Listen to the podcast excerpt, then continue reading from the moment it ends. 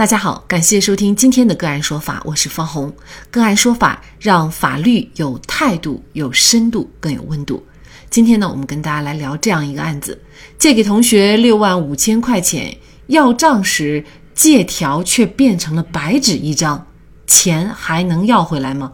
据中国普法消息，陆某和李某是高中同学。二零一九年十二月，李某以需要钱做生意为由。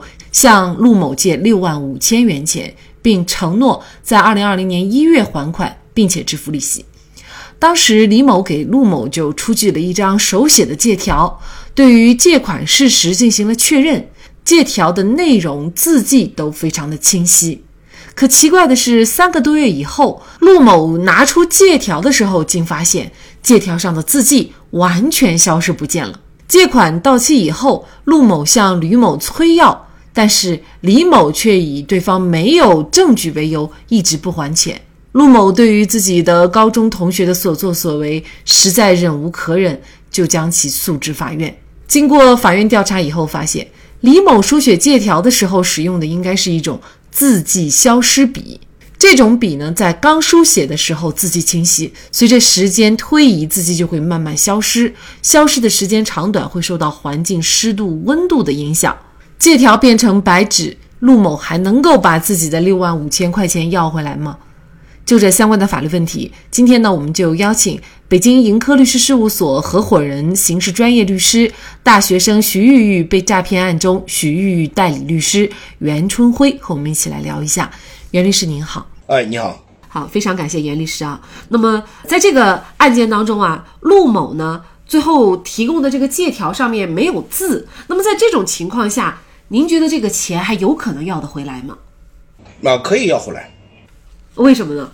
因为我认为这个案件它是一个刑事案件，而不是一个呃简单的民事案件。呃，首先呢，从当事人他拿着一个消字的一个笔去书写借条的这个行为，其实是一个诈骗行为。为什么？因为他购买消字笔，用消字笔书写借条。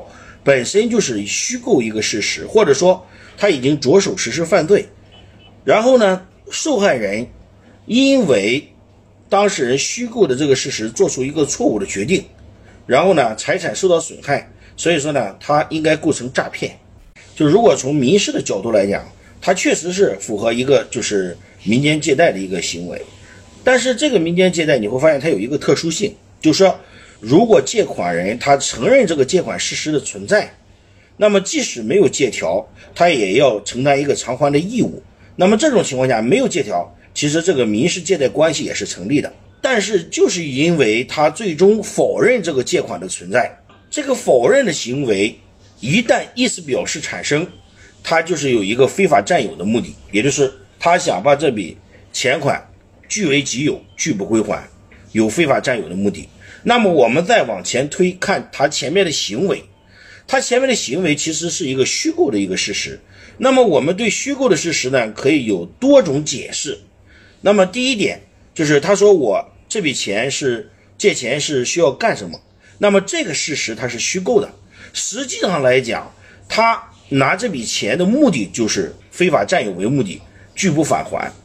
那么他虚构了一个资金的使用用途。然后受害人因为他虚构的事实做出一个财产处分，那么最终受到财产损害。那么这种情况下，他的一个犯罪行为已经完成。现实生活当中啊，其实这样的借贷关系特别多。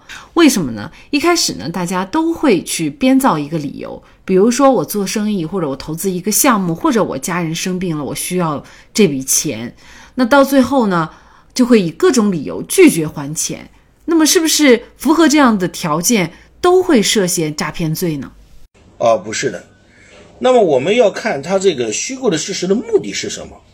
如果虚构事实的目的仅是因为为了更便于借到钱，如果他还承认债务的存在，那我完全认为这就是一种借款上的一种虚假的一种这个说辞或者一种推辞。那这种情况下呢？不能把它全部划定为诈骗罪。如果要是划定为诈骗的话，那我们所有的人都可能构成犯罪。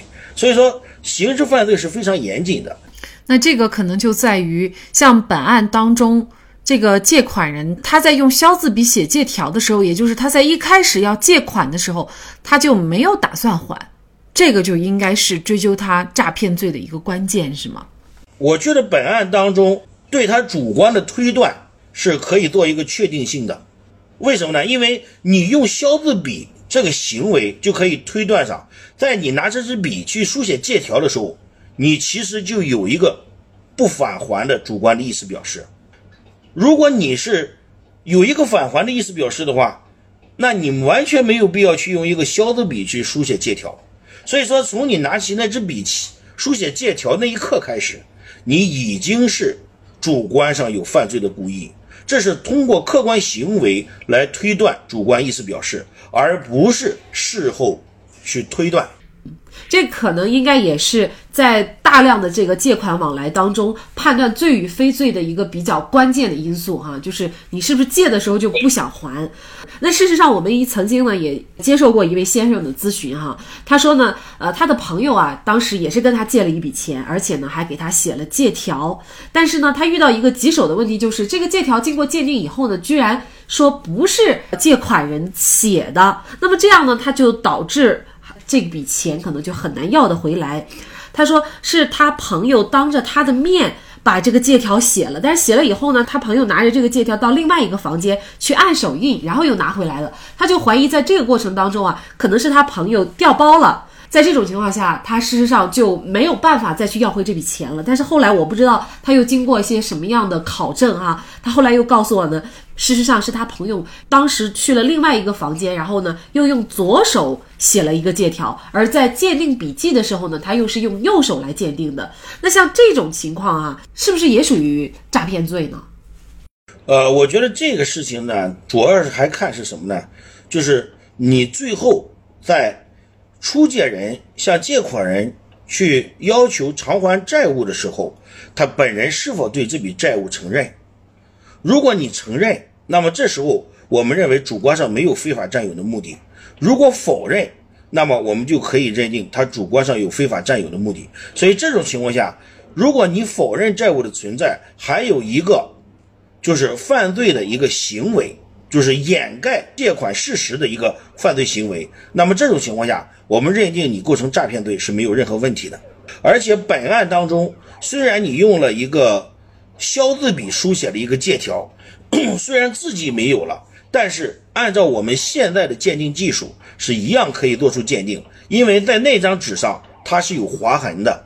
对划痕同样可以做笔迹鉴定。虽然后边呢还好，就是陆某呢他提供了当时对这个借条的一个拍照，但是仅仅有这样的一个拍照，可能还不能够完全证明这个拍照的内容就是当时李某所给他出具的这个借条。通过鉴定，事实上也能够鉴定出来。所以有这一连串的证据，就能够完全证明这个借款的事实是存在的，是吗？对，这两个案件都有一个特殊性啊。就是如果你从民事角度去来主张自己的权利，我们现有的法院可能都很难支持你的诉请。为什么？因为借款的话，一个是要有资金往来，也就是我提醒所有的听众，就是未来你和你的朋友再好，借款之间不要轻易的用现金来进行一个支付行为，一定要走一个银行流水，哪怕微信支付都可以。那么这样呢，第一个资金上留痕，第二个。在聊天记录，或者说在所有的录音，或者说在呃书写一个借条，那么这样呢，作为一个佐证，既有银行流水，又有相应的证据来证明这笔资金是一笔借贷债务。那么这种情况下，你即使没有借条，你到法院诉讼一样能获得法院的支持。但是如果你以现金交付这种方式，那么一定要记得要书写一个收条。也就是说，你把现金出借给对方，对方一定要给你书写一个收条，收到了一个资金的一个行为。所以这种情况下呢，就是说，第一，你要证明有资金往来；第二，要有证明主观上有借贷的一个意思表示。啊，那么这种情况下，你的借贷债务才是一个获得法律保护的合法有效的一个行为。对。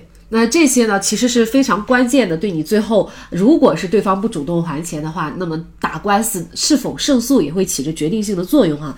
我们通过这个案件哈，以及刚才我们说的我们网友的咨询可以看到，其实借条的这个书写也是有门道的，并不是说对方写了借条你拿在手里就很安全。写借条的时候，我们也应该怎么注意，或者我们收借条的时候应该注意些什么问题才更保险呢？就是借条的话。第一，你要看到他本人现场书写，而且要加盖手印，这是第一。第二呢，就是在借款的时候书写借条的内容的时候，有好多人可能说，最终转变成了一个欠条。那么借条和欠条之间啊，它是有法律的地位不同的。最大的不同在于举证责任。如果是借款的话，你只要向法院出具借条和资金往来，那你这笔的呃。债权关系就可以成立，但如果要是欠条的话，你不但要提供欠条，你还要向法院提供这个欠款是如何构成的，也就是说加重了债权人的举证责任。所以说，在这种情况下呢，建议大家一定要书写借条，而不要书写欠条，这是第一。第二呢，一定要明确的写明出借人是谁。借款人是谁？谁向谁支付了多少元的款项？有没有约定具体的还款期限？有没有约定利息？利息有没有高于法律的最高限制规定？那么这里边最大的一个问题就是，我们借条里边好多人不写一个还款期限。那么对于这种借条呢，它的诉讼时效是从你主张偿还借款那天开始。往后计算三年，如果你书写了还款期限，那么从到期之日起向后推三年，作为一个诉讼期限。所以说，借条是否书写了还款期限，最主要的作用就是在于你的诉讼时效的计算的起点时间。本案当中的李某和另外一名借钱的人都是属于自作聪明、自以为手段高明，可以蒙混过关的。但是没有想到，魔高一尺，道高一丈。李某不仅要还钱，甚至还要为自己的行为坐牢。而从另外一方面看，借出去的钱如果想要回来，也并非易事。借条的书写和保留操作呢，看来是需要非常高的技术含量的。所以呢，我们也建议大家。多了解一些法律知识，同时呢，在必要的时候，请法律专业人士把关。好，在这里也再一次感谢北京盈科律师事务所合伙人、刑事专业律师、大学生徐玉玉被诈骗案当中徐玉玉的代理律师袁春辉。那更多的案件解读以及呢我们的线上视频讲法内容呢，欢迎大家关注我们个案说法的微信公众号。另外，您有一些法律问题需要咨询，都欢迎您添加幺五九七四八二七四六七这部手机号的微信号向我们进行咨询，我们会将您的问题转给我们专业资深的律师进行解答。好，感谢您的收听，我们下期节目再见。